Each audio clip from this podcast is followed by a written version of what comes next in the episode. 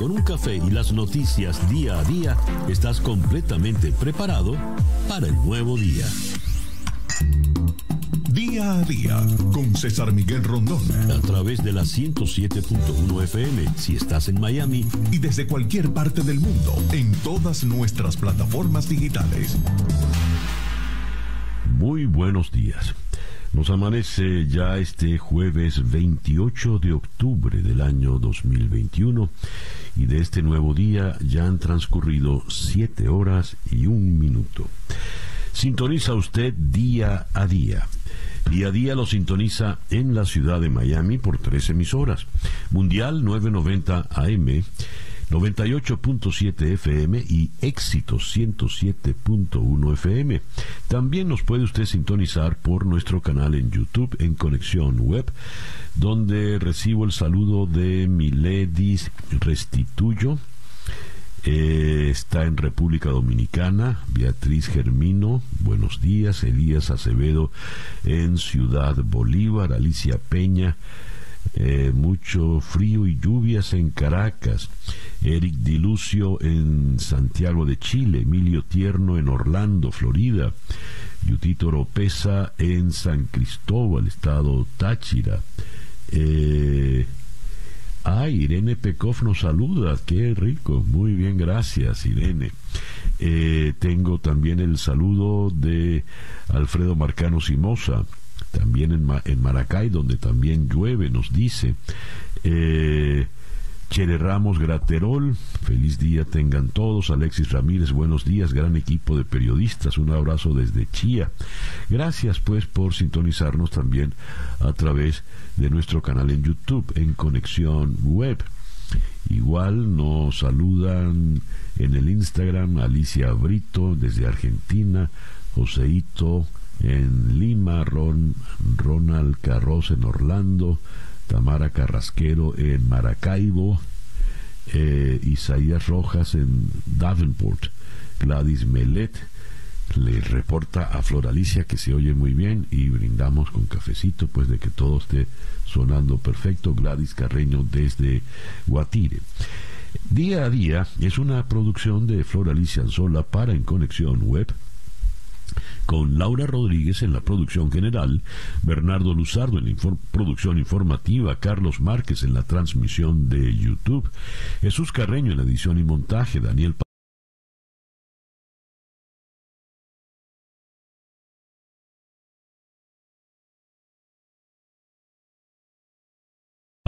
aliado tecnológico y único partner Titanium de Delen, Venezuela, que te llevará un paso adelante, 7 y 4 minutos de la mañana. Calendario lunar. Desde las 5 y 7 minutos de esta mañana, el sol, eh, la luna entró menguante en Leo, que es la luna, eh, siempre decimos, más auspiciosa, porque es la luna en la que usted recibe por fin el reconocimiento a todos eh, sus esfuerzos. Es una muy buena luna para eh, lanzar productos al mercado, montar exhibiciones, obras teatrales. Es la luna de todo aquel que busca aplauso y reconocimiento. Buena para lanzar un producto al mercado, ya, ya decía. Buena para asumir posiciones de mando o de poder. Es una luna dramática, ¿eh? es la luna del, drama, por supuesto, es la luna de los teatreros. A las 4 y 5 minutos de la tarde, con esa luna en Leo, tendremos el cuarto menguante, ya la última etapa del ciclo lunar. Tiempo para arar. Es el periodo para finalizar y desintegrar los proyectos. Es el tiempo para reorganizar y reflexionar los planes futuros. Resumiendo pues, eh, cuarto menguante con la luna en Leo, Sol en Escorpio, cuando nos amanece este jueves 28 de octubre del año 2021 y que sea este para todos, en cualquier rincón del planeta que usted se encuentre, el mejor día posible. El reloj indica en este momento las 7 y 5 minutos de la mañana. Escuchemos entonces el reporte meteorológico en la voz de Alfredo Finale. Buenos días, Alfredo. Muy buenos días para usted, César, y para todos los amigos que están conectados en cualquier rincón del planeta. Ya estamos prácticamente terminando el mes de octubre. Estamos ya a 28 de octubre y oficialmente de temporada ciclónica solamente nos quedaría el mes de noviembre.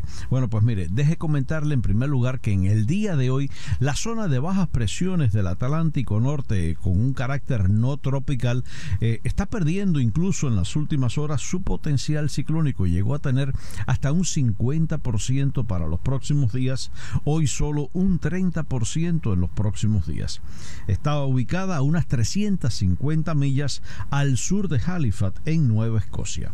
Bueno, pues quería comentarte también que justamente el mes de noviembre, a pesar de que oficialmente está en la temporada ciclónica en nuestra cuenca, bueno, pues desde el punto de vista climatológico, el sur de la Florida y prácticamente toda nuestra nación queda fuera de su influencia.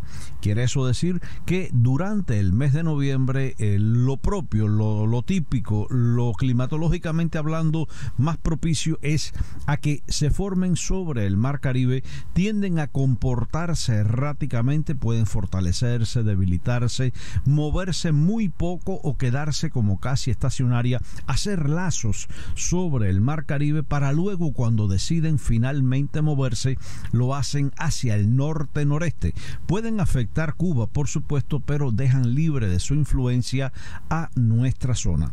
Esto es, repito, lo que normalmente deben hacer los sistemas que se formen en el mes de noviembre. De todas maneras, hay que estar preparados, hay que estar informados.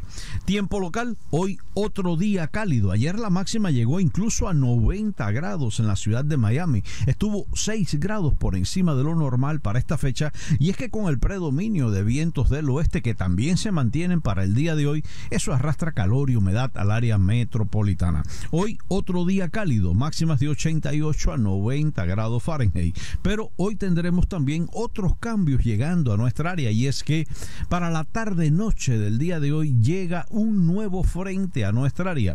Inicialmente va a incrementar la nubosidad y el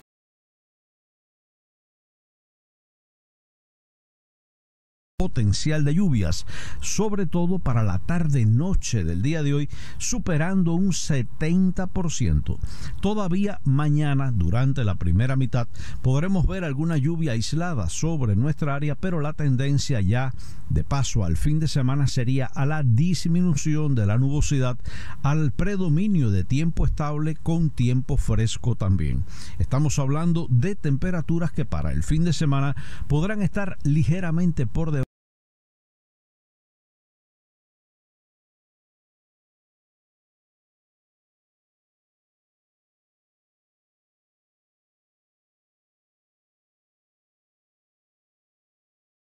hacia el centro norte del estado, mucho más allá, hacia el noreste o hacia el norte de la nación, vaya preparado porque ahí sí va a haber frío.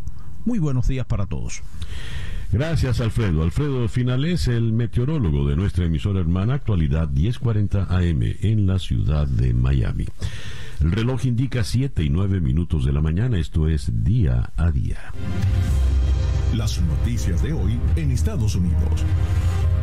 Tengo acá información de última hora. On the Hill. Eh, Washington, we might have a deal. Washington, quizás tengamos ya el acuerdo. El presidente Biden anunciará esta mañana el marco global del paquete de gastos sociales que le garantizaría el apoyo de todos los demócratas, según han informado de The Hill, Tyler Pager y Sean Sullivan. El anuncio viene luego de semanas de duros, eh, duras negociaciones behind the scenes, tras bastidores, entre los demócratas que tratan de mantener la promesa original del presidente Biden y aquellos demócratas que tratan de reducir las promesas, las ofertas electorales. Pues bien, todo esto quieren resolverlo antes de que en el día de hoy el presidente eh, viaje a Roma para la cumbre del G20 y luego viaje a Glasgow para eh, la muy importante cumbre sobre el cambio climático.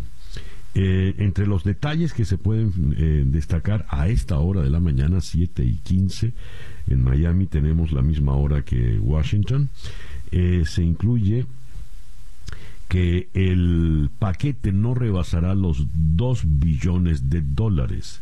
Recuerden que el plan original estaba en el orden de los 3.5 billones de dólares. En inglés le dicen trillion, trillones.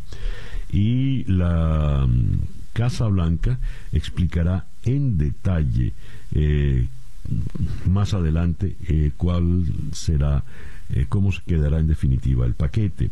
El presidente Biden, pues eh, muy optimista según este despacho que recién nos llega desde el Washington Post. Tengo por acá una información que ya estaba corriendo previa. Eh, los demócratas trabajaban contra reloj para conseguir, lograr el acuerdo con el senador John Manchin de Virginia Occidental y pieza fundamental para lograr el avance del ambicioso plan de infraestructura del presidente Biden. Eh, el camino para los votos necesarios para la aprobación del plan Biden estaba en el orden del 1.75 billones, pero por lo visto han subido. El comité de reglas se espera que se reúna hoy eh, convocado por eh, la, speaker, speaker of the House, la presidenta de la Cámara, que es la señora Nancy Pelosi, para eh, definir el plan que en definitiva iría al, a la votación. Aquí le dicen al floor, que iría al, a lo que llamamos el hemiciclo. Esa pues es la situación planteada por el día para esta mañana.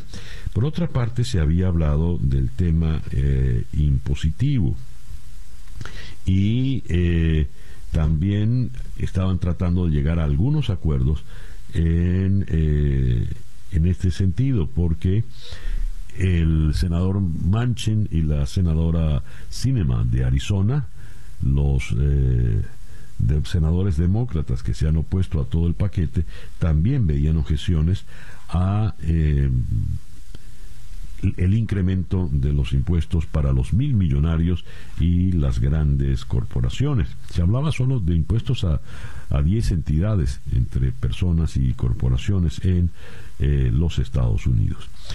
El diario The New York Times destaca en la mañana de hoy las declaraciones del general Mark Miley eh, ayer en el Senado. El general Mark Miley, recordemos, es el jefe del Estado Mayor Conjunto, general de cuatro estrellas del ejército, y esto nos dice que es el, el, militar de más alto rango eh, en la Fuerza Armada de Estados Unidos en este momento. Pues bien, el general Miley aseveró ayer que la prueba de un misil hipersónico realizado por China en agosto es muy preocupante y tiene toda la atención de Washington. En entrevista con Bloomberg, el general Miley se refirió a la prueba de la que informó por primera vez Financial Times hace una semana y que Pekín ha negado como un ejercicio de un sistema de armas hipersónicas que supone un evento tecnológico muy significativo.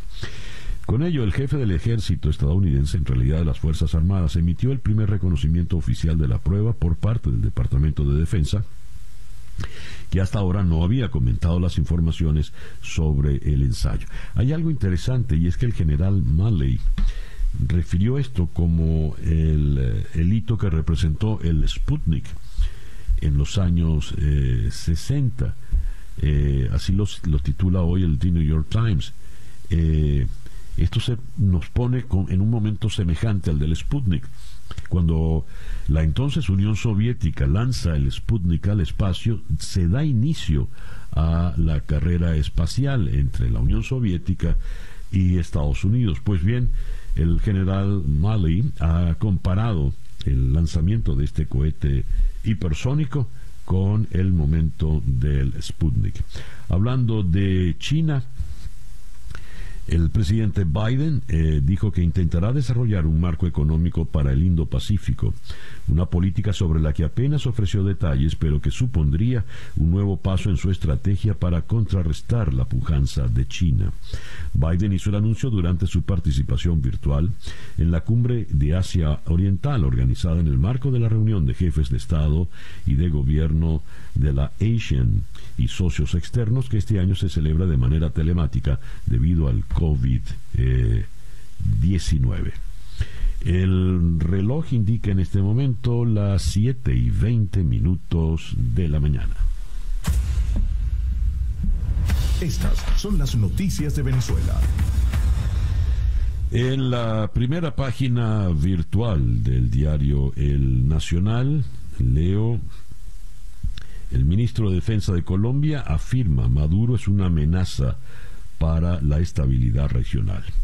Diego Molano afirmó que el chavismo cercenó libertades fundamentales como las de expresión, de empresa o de trabajo y coartó las oportunidades de los ciudadanos para tener calidad de vida. Esto ha generado la peor crisis humanitaria en el siglo XXI, con más de cuatro millones de venezolanos refugiados en otras naciones, más de un millón de ellos en Colombia. También aseveró que el gobierno de Nicolás Maduro cohonesta y protege a terroristas que desde Venezuela no solo trafican con drogas, sino que planean y financian actividades en contra de la seguridad colombiana. Eh, fíjense, algunos medios hablan de cuatro millones, otros ya dan como un hecho que eh, son seis millones los venezolanos que están fuera del territorio del país. Acá dan una noticia que nos resulta eh, calichosa porque ya la habíamos comentado ampliamente ayer para ustedes. Falleció otro niño a la espera de un trasplante en Caracas. Eh, se trata del caso de Luis Josué Arocha Acevedo, de 5 años de edad. Eh, leo acá, el coronavirus sigue siendo la enfermedad que satura los hospitales del país. Un reporte de Monitor Salud revela que 48.5% de las unidades de cuidados intensivos de los 31 centros Centinela ubicados en 21 estados y el Distrito Capital se encuentran pacientes críticos, mientras que 60,27% del resto de las camas están ocupadas por enfermos de COVID, con afecciones moderadas pero que requieren atención médica. Eh, hay una información sobre el caso de Alex Saab, los abogados del empresario colombiano solicitaron al juez que investigue a quienes desobedecieron la prohibición de grabar en un tribunal federal por considerar que se encuentra en desacato. Eh, en otras informaciones que nos llegan desde Venezuela, vamos a comentar algo que es importante. El régimen de Maduro creará un equipo de vigilancia para controlar las redes sociales durante la campaña electoral. El anuncio lo hizo el ministro de Comunicación Freddy Ñáñez a un día del inicio de la campaña electoral. Es decir, esta información la leo en Infobae y acá la presentan así. El régimen de Nicolás Maduro hace lo posible por ejercer el control total sobre su población y asegurar así una victoria contundente en las elecciones regionales y locales del próximo 21 de noviembre. Por este motivo, el chavismo anunció la creación de un equipo que vigilará lo que los mm, venezolanos publican en redes sociales. Y el régimen, por boca de este señor Ñáñez, lo presenta así. Garantizar la libertad de expresión, garantizar la libertad de pensamiento es mucho más complejo que el darle voz y visibilidad a las diferentes propuestas, los diferentes discursos, las diferentes opciones. Y también tiene mucho que ver con la velocidad y con la oportunidad de que esto verdaderamente llegue al pueblo venezolano. Eh, es un equipo realmente de vigilancia. Pero el rector eh, Picón, Roberto Picón, advierte que eh,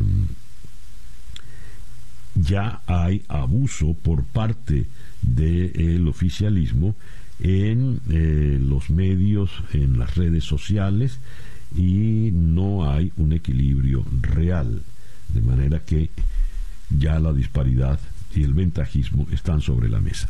Cierro las informaciones de Venezuela con esto que resulta importante. Viene publicado en el Sun Sentinel. Eh, esta es una noticia importante, pero para los venezolanos en Estados Unidos, especialmente en Miami. Los venezolanos en el sur de Florida, eh, en el condado de Miami-Dade, el condado de Miami-Dade está ofreciendo a los venezolanos en el sur de Florida clínicas gratuitas para ayudar a quienes necesiten aplicar el TPS, estatus de protección temporal.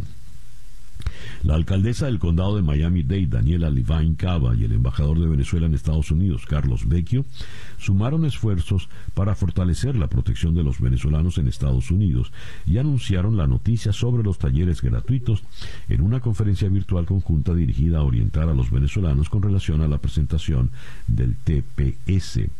Para más información pueden dirigirse a arroba embajada VE piso USA.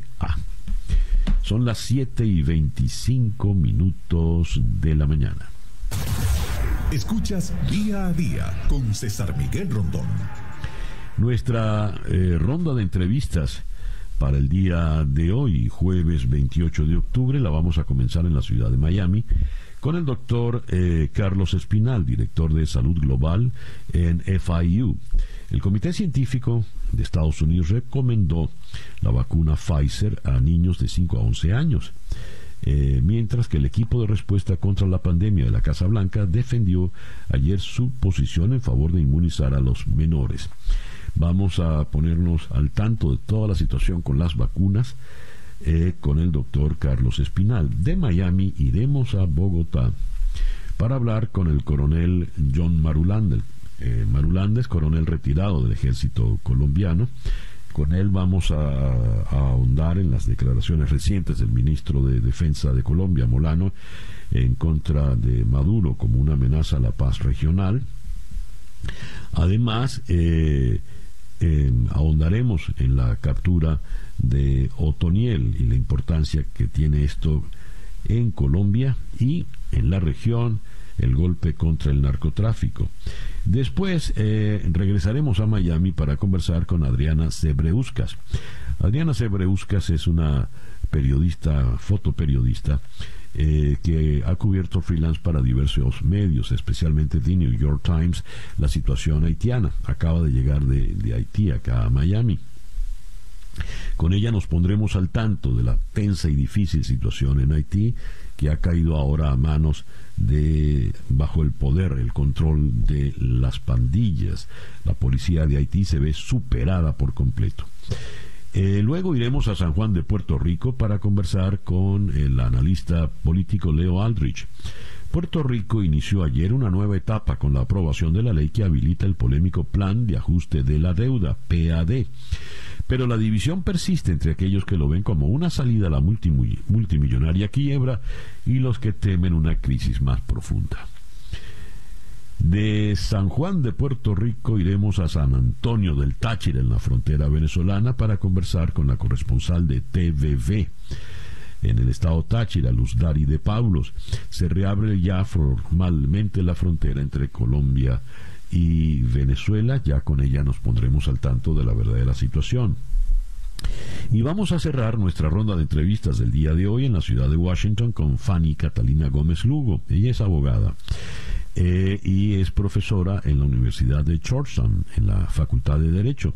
Estados Unidos ha emitido su primer pasaporte con la designación de género X un hito en el reconocimiento de los derechos de las personas que no se identifican como hombres, ni como hombres, ni como mujeres. Entonces ya oficialmente efectos de Estados Unidos existe el género X. ¿Qué implica esto? ¿Y cómo se llega a esa definición? Eso lo conversaremos con Fanny Catalina Gómez Lugo. Esta pues nuestra agenda de entrevistas, nuestra ronda de entrevistas en día a día para hoy jueves 28 de octubre. Son las 7 y 29 minutos de la mañana. Sintonizas día a día con César Miguel Rondón. ¿Le estás ofreciendo a tus empleados equipos de trabajo seguros? Aunque las exigencias que enfrenta el Departamento de Tecnología de Información en los entornos actuales de trabajo desde cualquier lugar pueden ser complejas, Z cuenta con las soluciones y la experiencia para ayudarte. Ofrece a, a, tus equipos de trabajo dispositivos más rápidos, seguros y fáciles de usar y brinda al Departamento de Tecnología de Información la automatización y la flexibilidad para administrarlos. Garantiza la capacidad de tu organización para trabajar desde cualquier lugar con acceso seguro y confiable a las aplicaciones y los datos gracias a soluciones de infraestructura innovadoras y flexibles. Z escucha tus necesidades para diseñarte productos y soluciones que se adapten a las necesidades de tu equipo de trabajo. Z es el único partner Titanium de Dell en Venezuela que te llevará un paso adelante. Síguelos en Z Piso LA. Z con doble T. La página web z.la, Z, tu aliado tecnológico. Son las 7 y 30 minutos de la mañana, una pequeña pausa y ya regresamos con el editorial en día a día. Para estar completamente informado, antes de salir y que usted debe conocer, día a día, con César Miguel Rondón.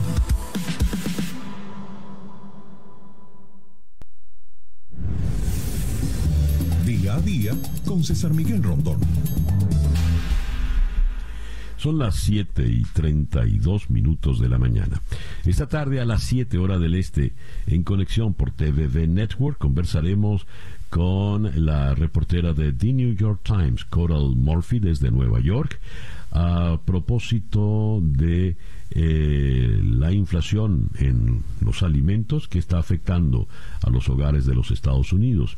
En Buenos Aires conversaremos con Camilo Tiscornia, economista, el gobierno de Argentina dijo que no se arrodillaría es el léxico tradicional de los izquierdistas ante el Fondo Monetario Internacional. El señor Alberto Fernández no se va a arrodillar. Luego iremos a Londres para conversar con el periodista Juan Francisco Alonso sobre la situación de la eventual extradición de Julian Assange a los Estados Unidos.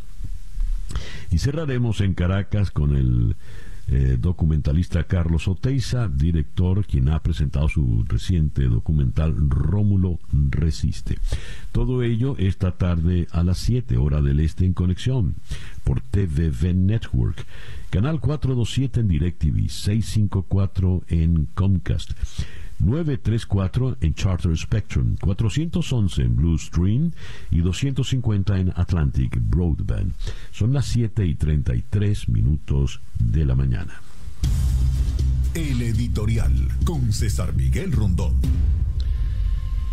Leo acá una noticia y me pasan por la memoria varios nombres. Por ejemplo, Leo, Estados Unidos emite su primer pasaporte con género X y pienso en todo por lo que pasó Oscar Wilde, por ejemplo, en aquella Inglaterra victoriana donde su homosexualidad fue abiertamente combatida.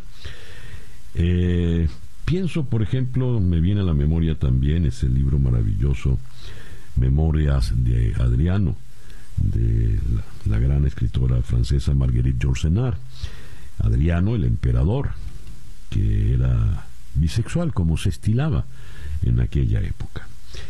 Eh, la bisexualidad o la homosexualidad parece ser tan antigua como la humanidad, pero ha pasado por eh, restricciones importantes según los periodos históricos, restricciones que obedecen a, sobre todo a preceptos religiosos, que se convierten en preceptos morales.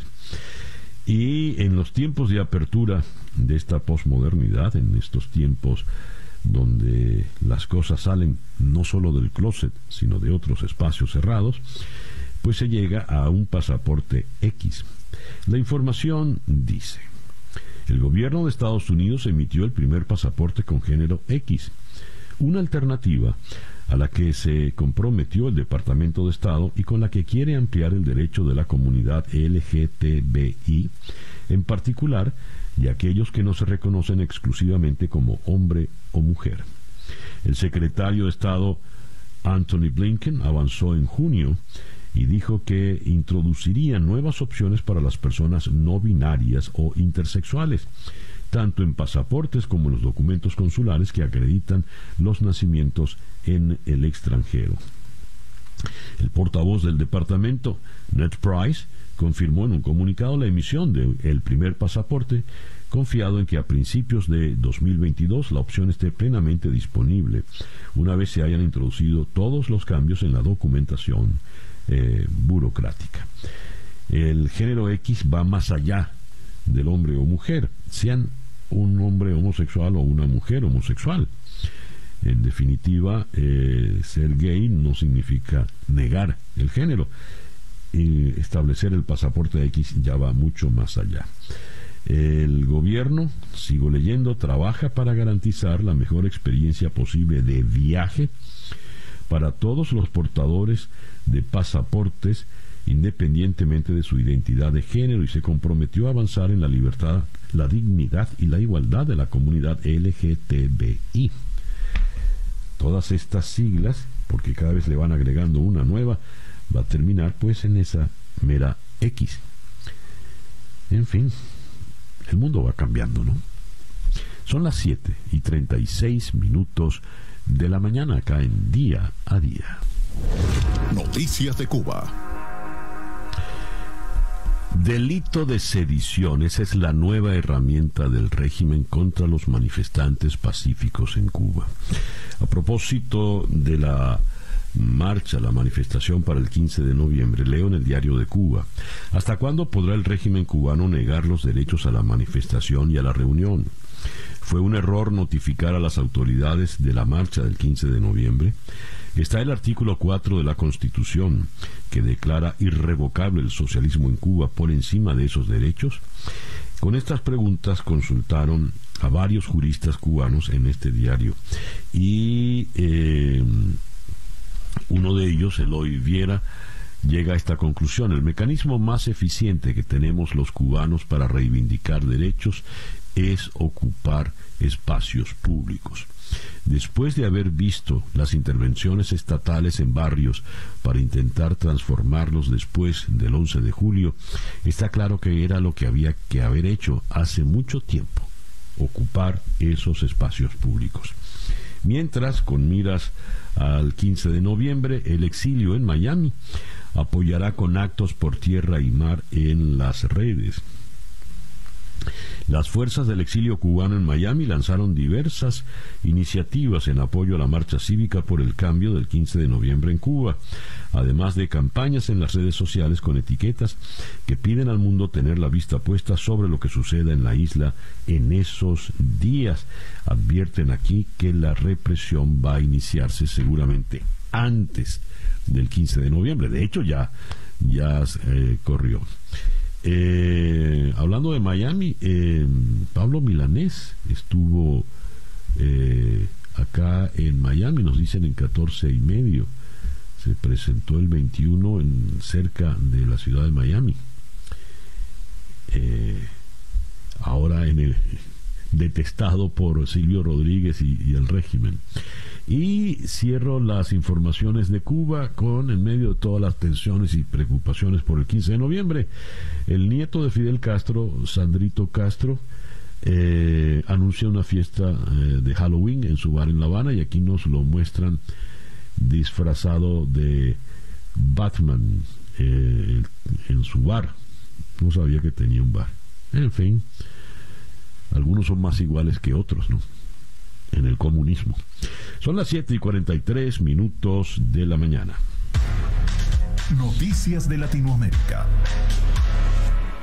Brasilia, el informe sobre la pandemia que acusa de crímenes contra la humanidad al presidente Jair Bolsonaro llegó a la Fiscalía General que analizará unas imputaciones que el mandatario ya ha calificado de payasada. El documento, elaborado por una comisión del Senado y aprobado el martes, fue recibido por el fiscal general Augusto Aras, que se comprometió a estudiar las acusaciones que salpican a Bolsonaro. Quito. Alentados por el movimiento indígena, manifestantes ecuatorianos bloquearon ayer al menos una decena docena perdón, de carreteras, entre ellas el acceso norte a Quito, mientras el presidente Guillermo Lazo instaba nuevamente al diálogo para solucionar los problemas económicos y sociales. Algo más aplacada que el martes, cuando la capital fue el epicentro de los choques con la policía. La ola de protestas de esta segunda jornada de movilización se ha traducido sobre todo en el bloqueo de vías principales, con algunos brotes de violencia al acudir las fuerzas del orden a desbloquearlas. Eh, Bogotá. El fiscal general de la Corte Penal Internacional, Karim Khan, mostró ayer su apoyo absoluto al sistema de justicia transicional, nacido del acuerdo de paz del gobierno colombiano con la guerrilla de las FARC, e hizo un llamado para validarlo y financiarlo. Khan quien llegó el lunes a Colombia para proseguir con el examen preliminar del caso de supuestos crímenes de guerra y de lesa humanidad cometidos durante el conflicto armado que está en su poder, visitó la sede de la Jurisdicción Especial para la Paz, uno de los pilares del sistema de justicia transicional. Puerto Príncipe. Haití vive la tercera jornada del paro con un aumento de la actividad en la capital. Pasajeros abordan uno de los pocos medios de transporte público que circulan durante la tercera jornada de huelga en Puerto Príncipe. Buenos Aires. El presidente Alberto Fernández afirmó que no se, Argentina no se va a arrodillar ante el Fondo Monetario Internacional y condicionó un acuerdo con el otro organismo multilateral para renegociar una deuda de 44 mil millones de dólares a que no ponga en riesgo el futuro de los argentinos.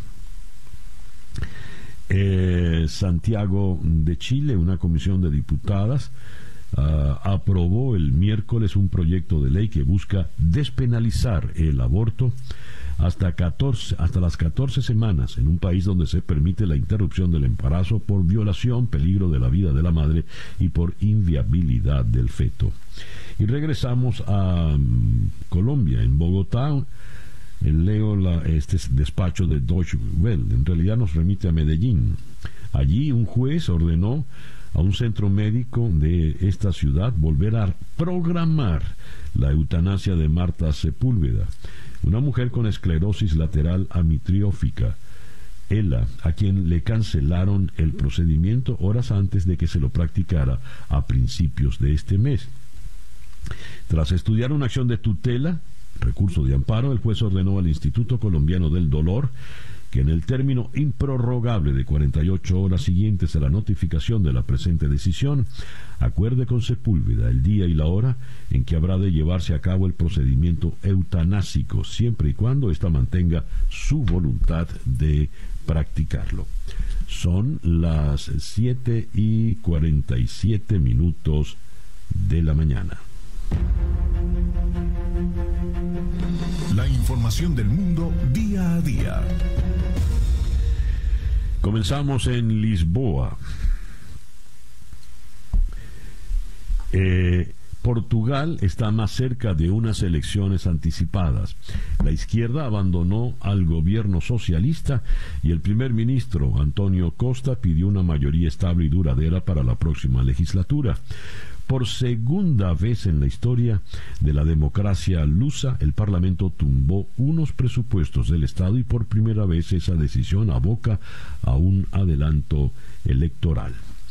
Madrid. Las personas vacunadas contra el COVID con la inyección de Johnson Johnson, que es de una sola aplicación, recibirán un refuerzo de otra marca, dijeron las autoridades de salud españolas.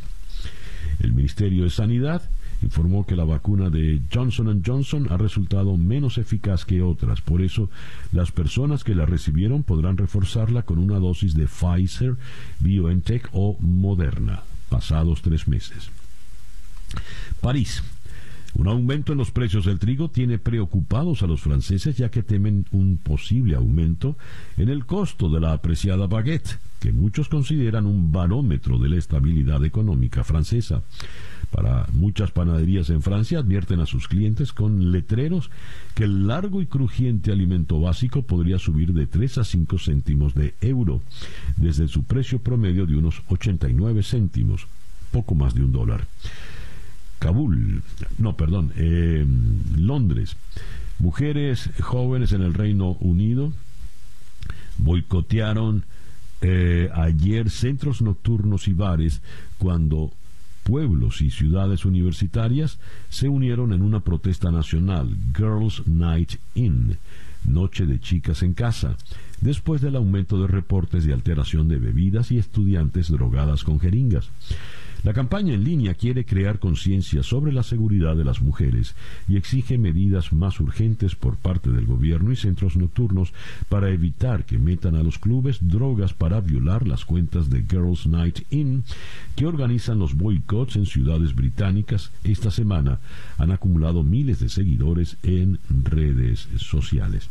Y en Roma se preparan pues para la cumbre del G20 que será en el año presencial y antecederá a la cumbre del clima a realizarse en Glasgow, Escocia, la semana entrante. Siete y cincuenta minutos de la mañana acá en día a día. Eh, leo esta información. Comité Científico Estadounidense recomienda vacuna Pfizer contra COVID-19 para niños de 5 a 11 años.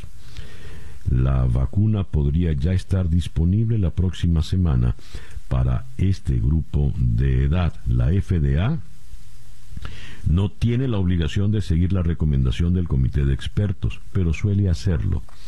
Si la FDA aprueba la vacuna para los menores de 5 a 11 años, unos 28 millones de niños podrían ser elegibles a la vacunación contra el COVID. En la línea telefónica está el doctor Carlos Espinal, quien es el director de salud global en la Universidad Internacional de la Florida. Doctor Espinal, muy buenos días, gracias por atendernos. César, muy buenos días y gracias por invitarme a su importante programa. Doctor Espinal, ¿cuál es la situación planteada para los niños de 5 a 11 años? Mire, en, Estados Unidos eh, este grupo de edad ha tenido casi 1.8 millones de casos, 8.300 hospitalizaciones y casi 200 eh, muertes. Eh, representa los niños el 9% del total de todos los casos de COVID y este grupo de edad particularmente representa el 40% de todos los casos en niños, ¿cierto? De manera que, y, además representa el 40% de los casos también del síndrome inflamatorio agudo que, que, se presenta en el COVID y que es tan, tan grave, ¿cierto? Entonces, la justificación, además de la variante Delta y del el regreso a la escolaridad en persona, ¿cierto? Presencial, eh, ameritan realmente que considere la vacunación contra la COVID-19 en, los niños de, de este grupo de edad para complementar ya eh, la vacunación completa como se tiene hasta, hasta el momento en adolescentes y en adultos y en adultos mayores. ¿no? Ahora bien, eh, ¿cuáles son las, las objeciones que se podrían hacer? Eh, ¿Cuál es la postura de la FDA frente a esto?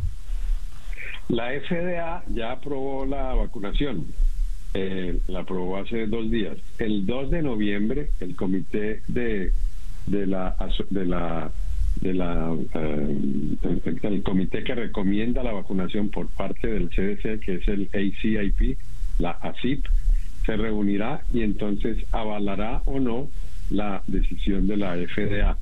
Yo creo que por mi conversación con los expertos que van a avalar esta decisión y van a recomendar la, la vacunación.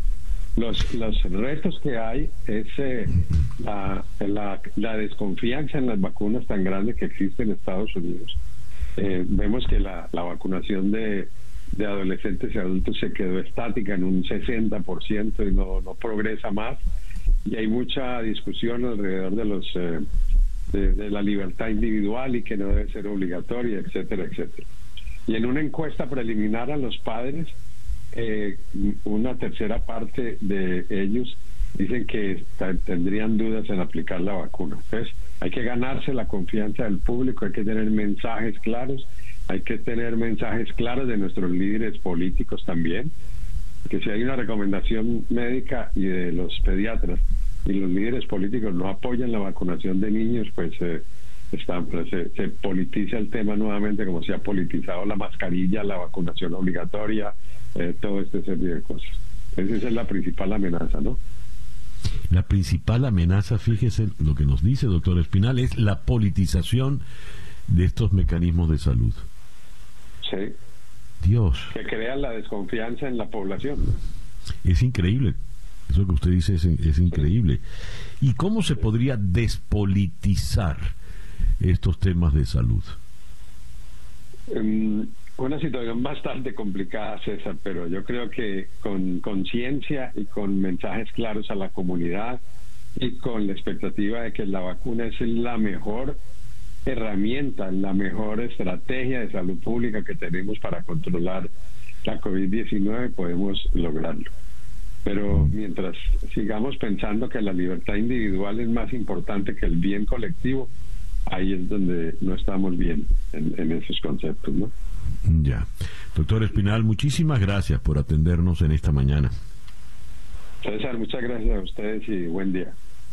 El doctor Carlos Espinal es director de salud global en FIU, la Universidad Internacional de Florida. Nos habló, por supuesto, acá en Miami. El reloj indica en este momento 7 y 58 minutos de la mañana, una pequeña pausa y ya regresamos con día a día. Para estar completamente informado, antes de salir y que usted debe conocer. Día a día. Con César Miguel Rondón. Son las 8 y 6 minutos de la mañana, esto es día a día. Vamos ahora a la ciudad de Bogotá, donde en la línea telefónica está el coronel John Marulanda, coronel retirado del ejército colombiano, consultor internacional, especialista en seguridad, defensa internacional y narcotráfico. Coronel Marulanda, muchísimas gracias por atendernos en esta mañana.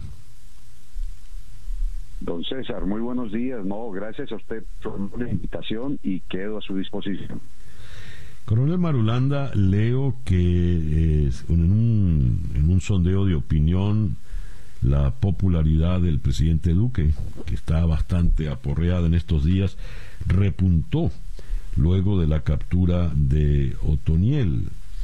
Eh, ¿Qué nos puede usted comentar al respecto, coronel? Pues que no es la primera vez que esto sucede en Colombia y en general en los países de América Latina, en donde la popularidad de los gobernantes está muy al vaivén de los acontecimientos y de, y de sus decisiones.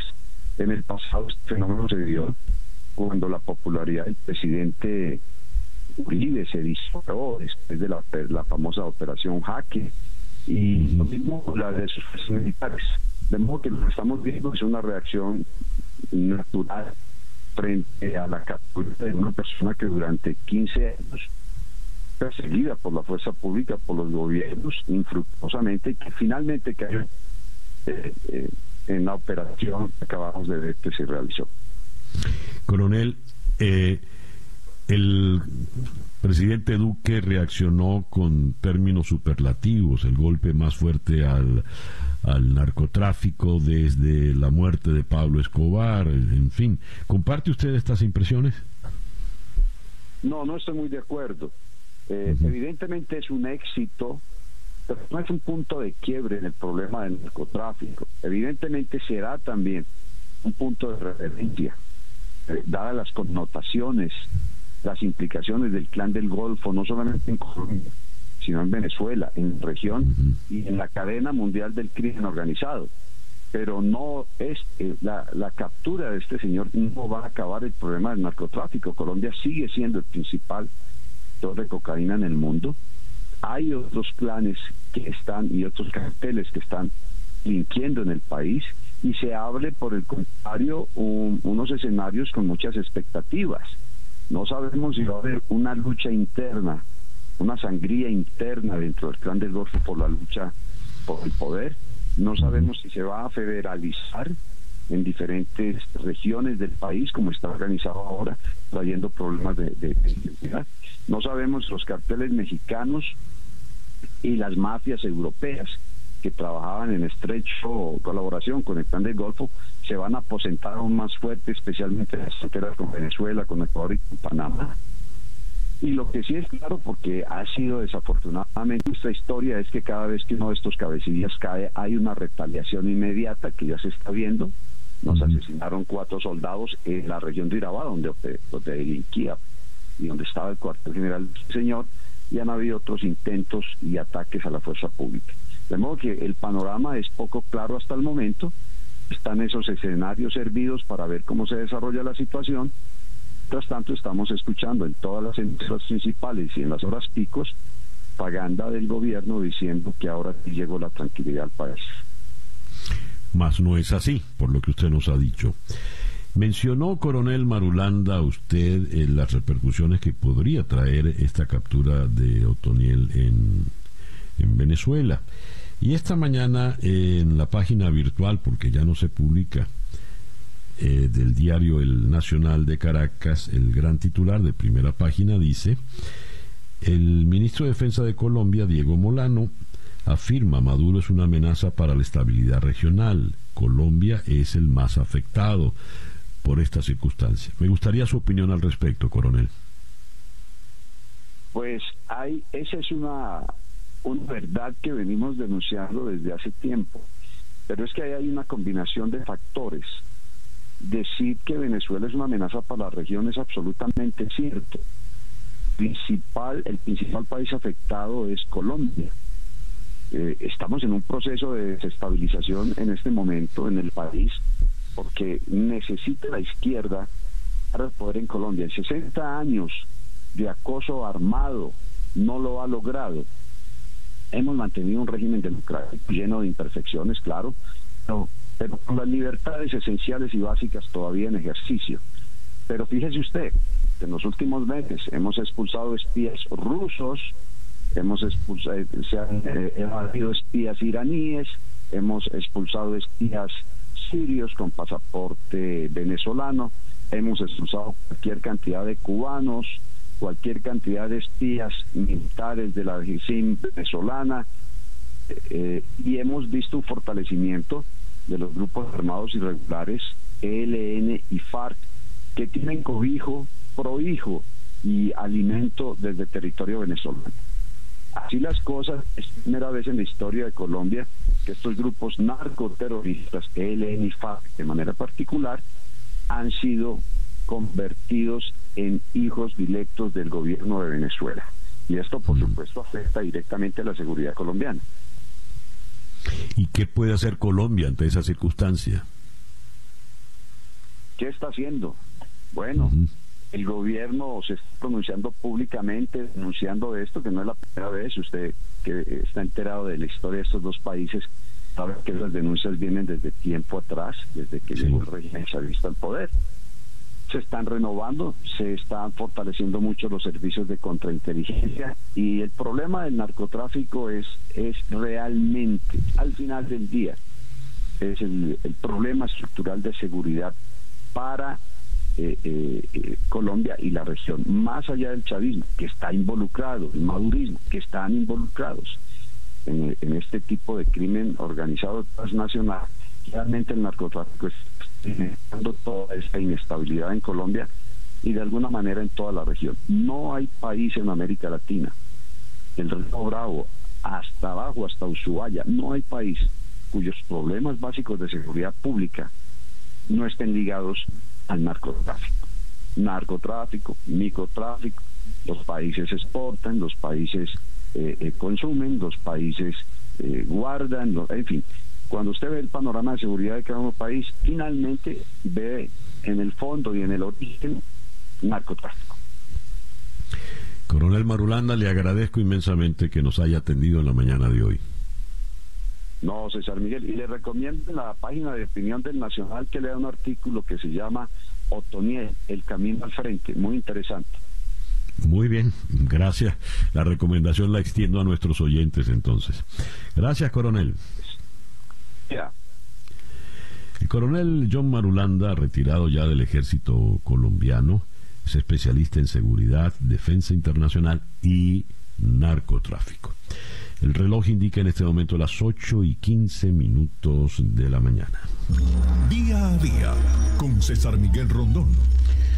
La situación en Haití se agrava con el paso de las horas el país prácticamente ha caído bajo el control de las pandillas armadas. La policía haitiana se ha visto rebasada en su capacidad de acción. No tienen eh, suficientes armas y además eh, suficientes armas comparados con las pandillas y además están subpagados según las últimas informaciones que nos llegan. Quien ha cubierto y ha vivido en Haití por mucho tiempo es la fotoperiodista Adriana Sebreuskas. Ella eh, en este momento está en Miami y en la línea telefónica. Adriana, buenos días. Gracias por atendernos. Buenos días. Muchas gracias por, por tenerme aquí con ustedes. Es un placer. Es un placer.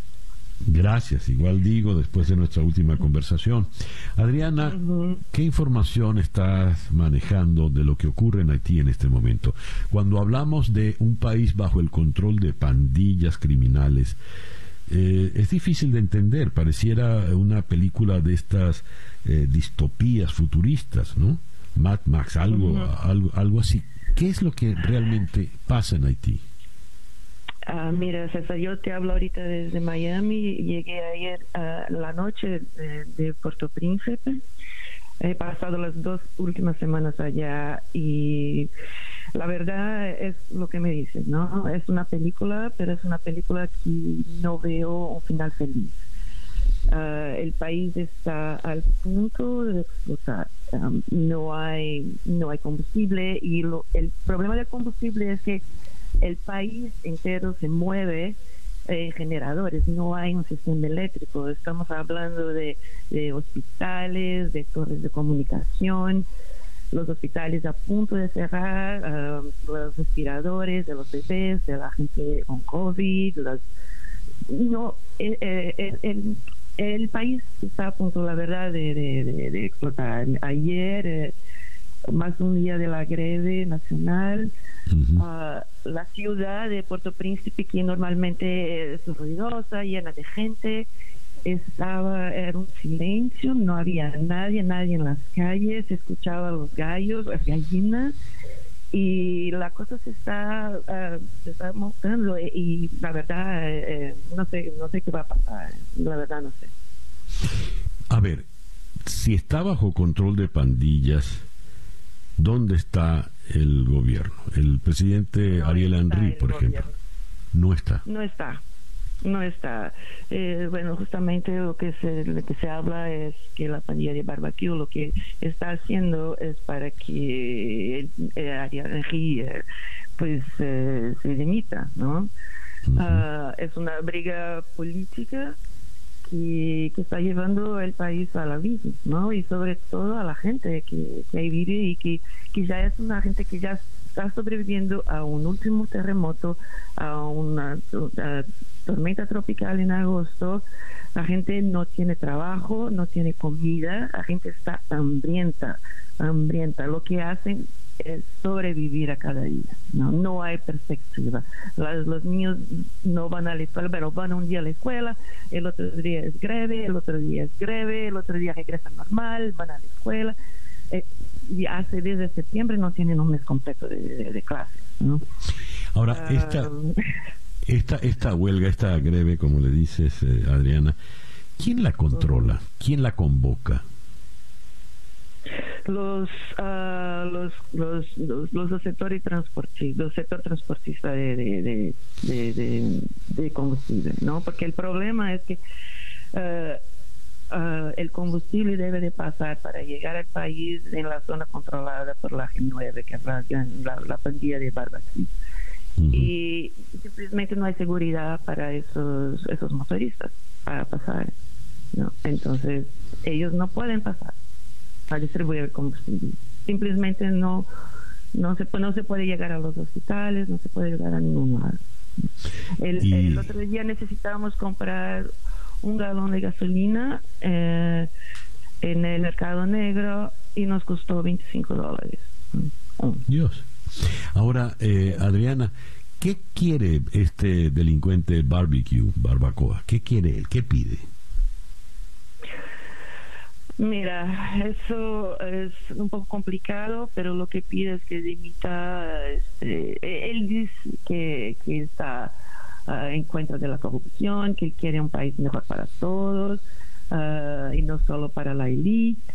Uh, pero eso es muy disputado, ¿no? Porque hizo parte de muchos de muchos atentados eh, recién, este, entonces eh, es, la verdad, yo, yo no tuve la oportunidad de hablar con él personalmente, Eh, pero eso es lo, que lo que escuchamos.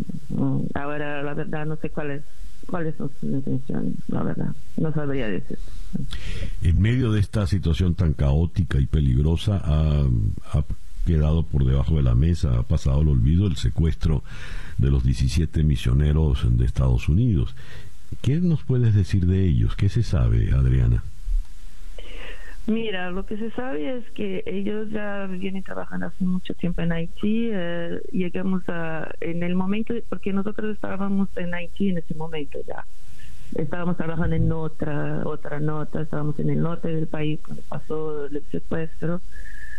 Ah, y bueno, regresamos a Puerto Príncipe para seguir la nota. Fuimos a, los, al compound ¿no? de, del grupo que está en Pitañán, que está un poquito afuera de Puerto Príncipe, es un compound muy grande, obviamente vacío en el momento, nadie nos atendió, eh, pero es un grupo que ya viene trabajando desde hace muchísimos años en Haití, construyendo casas, iglesias, bueno, son misionarios, ¿no? Y bueno, ah, lo que se sabe es que, bueno, nadie entiende lo que estaban haciendo en esta zona, Ah, estaban en una zona que se llama Bouquet, que es una zona controlada por la pandilla de los 400 maosos. Es una zona que no nadie va ni la policía. nosotros no podemos llegar ahí, nosotros no podemos llegar al centro. Hay muchos lugares en Puerto Príncipe que nosotros como prensa no podemos entrar. ¿Me entiende? Entonces nadie entiende también qué estaban haciendo ellos ahí en ese momento. Y y hasta hasta la fecha pues no sabemos nada nada de ellos no aparte del video que, el líder de, los 400 Maus publicó diciendo que los iban a matar no sabemos más nada ya. Adriana te agradezco mucho que nos hayas atendido en esta mañana. No gracias por tenerme es un, es un placer siempre. Adriana Sebreuscas, eh, periodista con vasta experiencia en Haití, recién llegó en anoche de Puerto Príncipe a Miami. 8 y 22 minutos de la mañana acá en día a día. Leo este despacho de la agencia F. Puerto Rico inició ayer miércoles una nueva etapa con la aprobación de la ley que habilita el polémico Plan de Ajuste de la Deuda, PAD.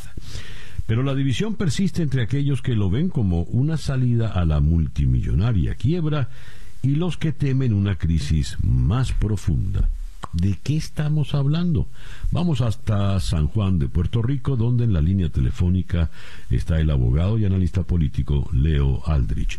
Leo, muy buenos días. Gracias por atendernos. Buenos días, siempre es un privilegio compartir contigo por aquí.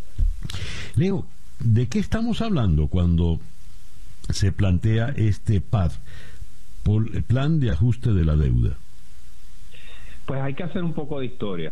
El país, el Estado Libre Asociado de Puerto Rico, acumuló una deuda de 72 mil millones de dólares. Eso es sin contar las pensiones de los jubilados.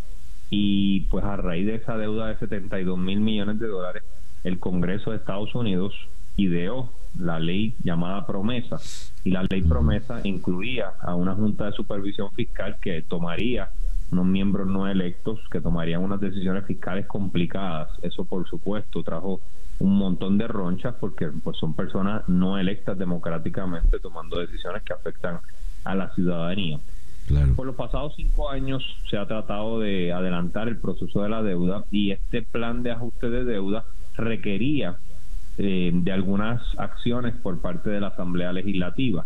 Había que aprobar la zapata legal para que Puerto Rico pudiese volver a los mercados financieros. Y pues al hacer eso, la controversia principal giró en torno a si los pensionados iban o no a estar protegidos.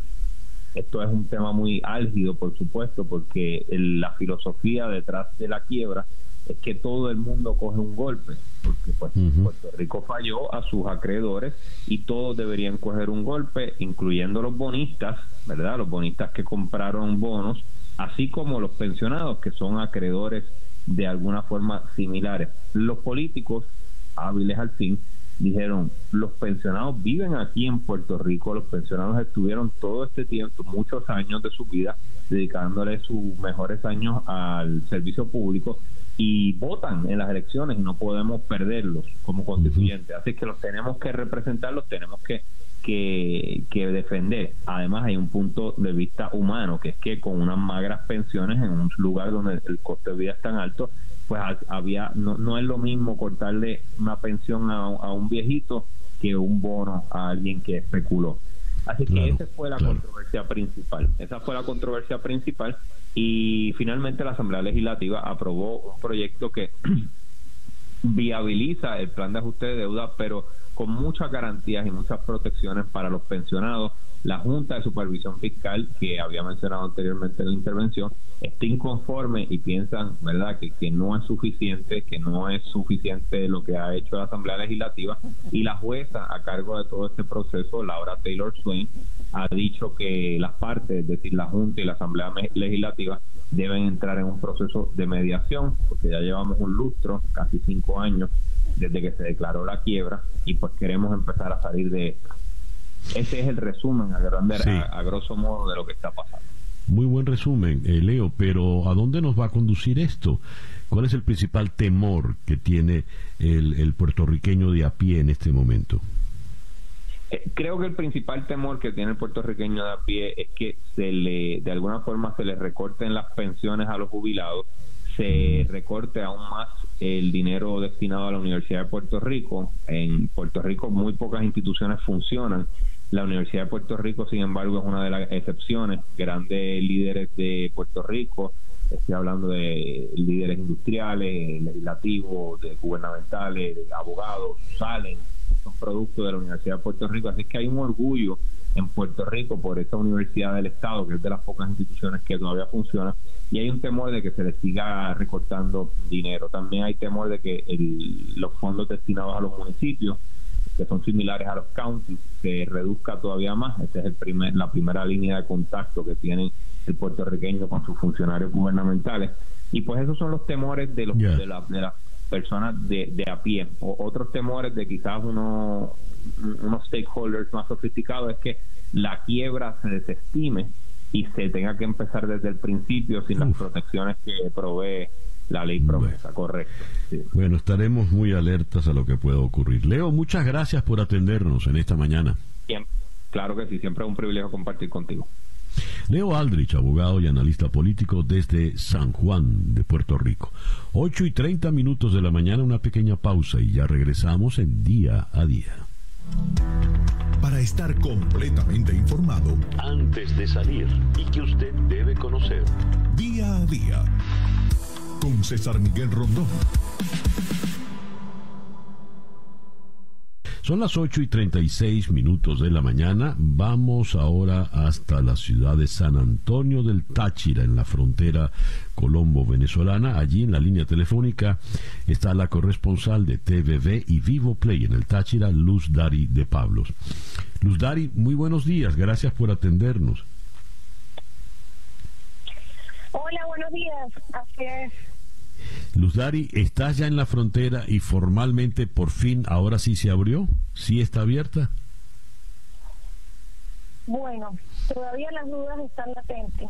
En efecto, desde el día lunes eh, fue nuevamente permitido el paso peatonal solo por el puente internacional Simón Bolívar, eh, luego de una orden que fue emitida por Freddy Bernal. Recordemos que Colombia ya tenía, ya tenía abiertas sus fronteras con Venezuela desde el pasado primero de junio.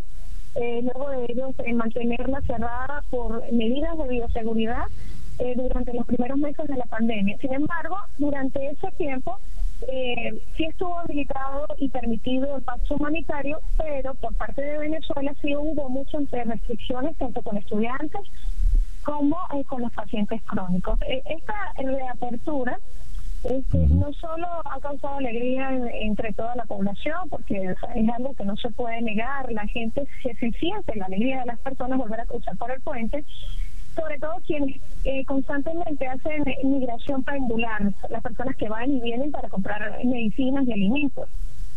Este, también es muy evidente eh, la inquietud ¿no? y las dudas en el caso de los ciudadanos, porque la gran mayoría piensa que esta reapertura va a ser solo temporal, ¿no? Piensan que solo eh, se permitirá mientras culmine la campaña, sobre todo por, por parte de, Freddy Bernal, quien aspira a la gobernación de Táchira y bueno, fue el que dio la orden.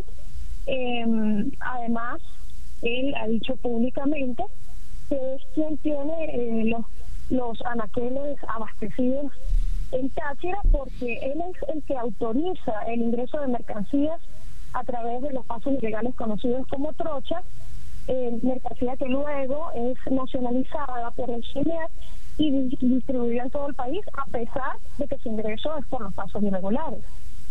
Cuando eh, Colombia decidió abrir nuevamente eh, su frontera con Venezuela, el pasado primero de junio, luego de ese tiempo de la pandemia, que, que fueron los meses que, que, el pico estuvo muy elevado, bueno, el primero de junio ellos emitieron una resolución, la resolución 1165, que establece como parte de, de los protocolos de bioseguridad autorizar el ingreso de extranjeros de manera controlada. a través del pico, eh, podrán ingresar a Colombia según el último dígito de la fecha del calendario. Los días que terminen en número par eh, podrán pasar quienes eh, tengan la cédula que termine par y las fechas impares los que tengan documentos que finalicen en par. Por ejemplo, hoy, hoy es 28 de octubre, eh, termina en 8, que es un número par, hoy podrán cruzar los que tengan cédula que termine en 2, 4, 6, 8 y en esta lista se incluye el 0. Mañana por ser 29, que es una fecha impar, van a pasar los que terminen en números impares.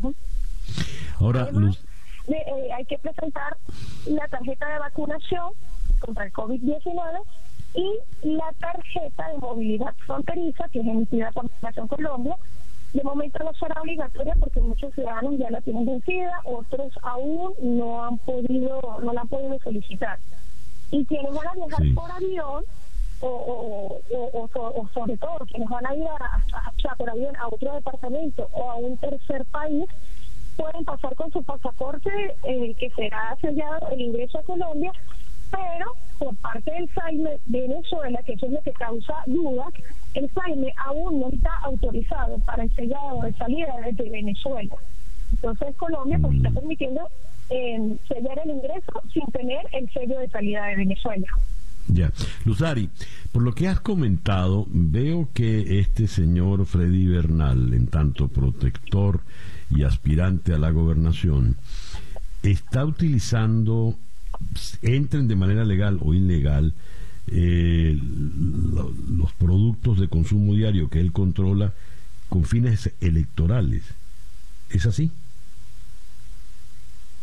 Eh, no, lo que pasa es que este obviamente lo que se produce en Venezuela no es suficiente para abastecer los anaqueros y, no es un secreto para nadie que todas las personas que hacen migración pendular van a Colombia a buscar alimentos y, medicamentos y esta mercancía la están pasando por toneladas por las trochas. Y, esas, y esos alimentos de todo tipo, medicamentos, productos de, limpieza, de higiene personal, todo esto está pasando por las trochas y está siendo legalizado por el y luego distribuido en todos los comercios del país como producto, como si fuese una mercancía que hubiese entrado de manera legal al país, al país, a pesar de que el comercio internacional con Colombia está cerrado desde el pasado 23 de febrero de 2019, cuando se intentó el ingreso de la ayuda humanitaria. ¿Y qué ocurre con las trochas? ¿Ya entonces estarían cerradas estas trochas o no? No, las trochas continúan porque de hecho se mantiene el, ahora que, se ve más movimiento en la frontera, es muy eh, público y evidente ver las gandolas haciendo la fila en la frontera para poder ingresar al CENIA para nacionalizar la mercancía. Ya lo veo. Y obviamente toda esta mercancía pasa por las trochas que, que continúan habilitadas. Ya. Evidentemente. Y obviamente controladas también por grupos irregulares, porque eh, son varios grupos de diferentes, este, tanto de grupos colombianos como venezolanos, quienes tienen el control de las trochas. Eh, Luzari, para concluir, eh, tengo entendido que estás en la fila, en la cola para poner gasolina. Sí, estoy desde las 5 de la mañana. Ah. Hoy por la lotería me corresponde, porque aquí eh, se puede eh, surtir gasolinas por una lotería. Eh, dos veces al mes sale mi número de placa. Bueno, esto lo, nos pasa a todos los tachirenses. Y este, todos los días tenemos que estar pendientes a las 5 de la mañana que salga publicado el terminal de la placa de nuestros vehículos y así sabremos según esto, esto es algo que se eh, ya, me están pidiendo justamente el carnet de circulación y el que, que me dieron más temprano para poder suplir eh, combustible. Em, bueno, esta es una manera de medio controlar eh, las filas aquí en Táchira, porque de repente en otros estados del país las, las filas pueden durar hasta 24, 48 horas. Aquí duran eh, aproximadamente entre 5 y 6 horas, pero solamente tenemos dos oportunidades al mes para surtir. Al mes. es una lotería que publica una diputada chavista, que es la que controla el combustible en Táchira. Ella publica a través de sus redes sociales el número de la placa que debe ser publicada. Eh, perdón, que nos corresponde surtir la gasolina. Bueno. De hecho, en este momento me están pidiendo nuevamente los documentos para poder pasar. Ya estoy aquí en la fila, de verdad que esto también es muy agotador, porque es importante también este, que sepas que lo, los, los, los apagones se vienen prolongando en los últimos días, cada vez son más constantes y las personas que están en la fila de la gasolina, la mayoría de las estaciones de servicio no tienen planta eléctrica y a veces pierden su turno porque si la luz se va por un periodo de seis horas, lamentablemente este, se cierran las estaciones de servicio y pierden su turno y deben esperar otros 15 días. Muy bien. Bueno, Luz Dari, muchas gracias por, por atendernos. Ocúpate de, de poder poner la gasolina a tu automóvil porque solo tienes dos oportunidades al mes. Gracias por atendernos, Luz Dari. Gracias por escucharnos. Feliz día. Luz Dari de Pablos es la corresponsal de TVB y Vivo Play en el estado Táchira. Nos habló desde San Antonio del Táchira, la ciudad fronteriza del lado venezolano con, eh, con Colombia. El reloj indica en este momento 8 y 45 minutos de la mañana. 8 y 48 minutos de la mañana, Capicúa. Estados Unidos eh, ya emitió su primer pasaporte con el género X, no M, no F, sino X. ¿Qué significa esto? Vamos hasta la ciudad de Washington, donde en la línea telefónica está la abogada Fanny Catalina Gómez Lugo. Ella es profesora adjunta en temas de género y diversidad en la Facultad de Derecho de la Universidad de Georgetown. Fanny Catalina, muy buenos días. Gracias por atendernos. Buenos días, amiga, un gusto. Fanny, a ver, ¿qué significa llegar a esto que para muchos es un hito, el pasaporte género X? Mira, esto es un paso muy importante que acaba de dar el gobierno de los Estados Unidos. Eh, se pone en línea con otros países como Australia, Canadá e incluso eh, países latinoamericanos como Argentina. Significa el reconocimiento por parte del Estado de que existen personas que no se sienten identificadas o que no entran dentro del binario femenino, masculino, hombre, mujer. Esto realmente beneficia a millones de personas. Eh, existen millones de personas que no se sienten identificadas dentro de este binario en el mundo. Esto incluye a personas eh, cuya expresión de género no encuadra específicamente en lo que nos enseñaron desde, ¿no? desde pequeñas, que las niñas tienen que usar rosado, los niños tienen que usar azul, pero también incluye a personas cuya corporalidad cuando nacen los genitales no se ajustan exactamente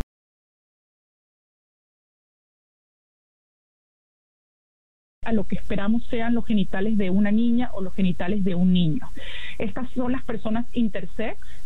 Eh, el miércoles, o sea, el día antes de que se otorgara el primer pasaporte, el miércoles de esta semana, eh, el martes, perdón, el 26 de octubre se celebró, eh, todos los años se conmemora el Día de la Conciencia Intersex, en inglés Intersex Awareness Day. Es un día que busca visibilizar la existencia de estas personas cuya genitalidad nuevamente no se ajusta a la corporalidad exacta o estándar que hemos entendido socialmente eh, tiene que ser eh, no eh, los genitales femeninos y los genitales masculinos. Estamos hablando de en Estados Unidos 1.7% de la población. Una de cada mil personas que nacen en Estados Unidos tienen estas características sexuales. Y lo que termina pasando con las personas que nacen así, esto ocurre en todos los países del mundo, es que desde sus primeros días de infancia son sometidas a cirugías meramente cosméticas para modificar la apariencia de sus genitales. Estamos hablando, y aquí pido disculpas de antemano eh, por, por, posibles, eh, por, por, no quiero herir la susceptibilidad de, de, las personas que nos escuchan, pero es importante hablarlo en los términos claros como son. Es decir, personas cuyo clítoris, por ejemplo, tiene medio centímetro más del esperado de un clítoris, entre comillas, normal, eh, son sometidas a tortura, a, operaciones cosméticas que no son médicamente eh, necesarias, solamente para modificar la apariencia de sus genitales y que, y que, y que encajen en el estándar de mujer u hombre. Esto genera eh, situaciones obviamente de tortura, insensibilidad, esterilización, pero lo más, esto es una realidad y en el momento en el que el Estado no reconoce la existencia de estas personas por fuera de este binario, en, lo que está haciendo básicamente es eh, alimentar eh, o fomentar violaciones a derechos humanos. Fanny, regresando al tema del pasaporte, para obtener un, ese género X, ¿qué es necesario? ¿Basta manifestarlo por, por el solicitante? Exactamente. Sí, eh, se ha considerado, de acuerdo a los estándares internacionales de derechos humanos, que cualquier tipo de certificación psiquiátrica, médica, en realidad patologiza o considera como enfermas a las personas que no se encuentran dentro de este binario. Eh, yo quería también agradecerte, César Miguel, porque esto es un tema súper importante eh, y obviamente pues estuvo en, todas las, en todos los periódicos de Estados Unidos y en, New York Times, Washington Post. En Venezuela realmente estamos muy atrasados con este tema. Las personas que se identifican por fuera de este binario no, eh, no son reconocidas por el Estado de ninguna manera. Eh, así que agradezco realmente el espacio también para dirigirnos a la comunidad latina, hispana en Estados Unidos que nos escuchan, porque creo que es un tema muy importante de abordar. Fanny, te agradezco mucho pues que nos hayas atendido en la mañana de hoy. Muchísimas gracias. Fanny Catalina Gómez Lugo, abogada, es profesora adjunta en temas de género y diversidad en la Facultad de Derecho de la Universidad de Georgetown. Nos habló, por supuesto, desde la ciudad de Washington, D.C. 8 y 53 minutos de la mañana. Sintonizas día a día con César Miguel Rondón.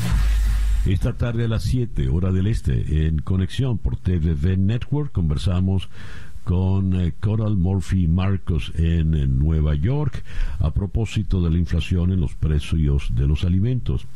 En Buenos Aires conversamos con el economista Camilo Tiscornia. El presidente Alberto Fernández ha dicho que no se va a arrodillar ante el FMI.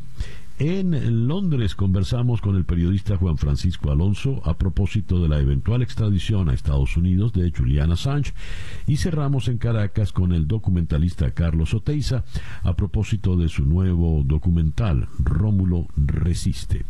Eso esta tarde a las 7 hora del este, en conexión por TVV Network, canal 427 en DirecTV 654 en Comcast 934 en Charter Spectrum, 411 en TVV Network, en Blue Stream y 250 en Atlantic Broadband. Son las 8 y 54 minutos de la mañana. Día a día es una producción de Floralicia Anzola para En Conexión Web, con Laura Rodríguez en la producción general, Bernardo Luzardo en la producción informativa, Carlos Márquez en la transmisión de YouTube, Jesús Carreño en la edición y montaje, Daniel Patiño en los controles y ante el micrófono, quien tuvo el gusto de hablarles, César Miguel Rondón.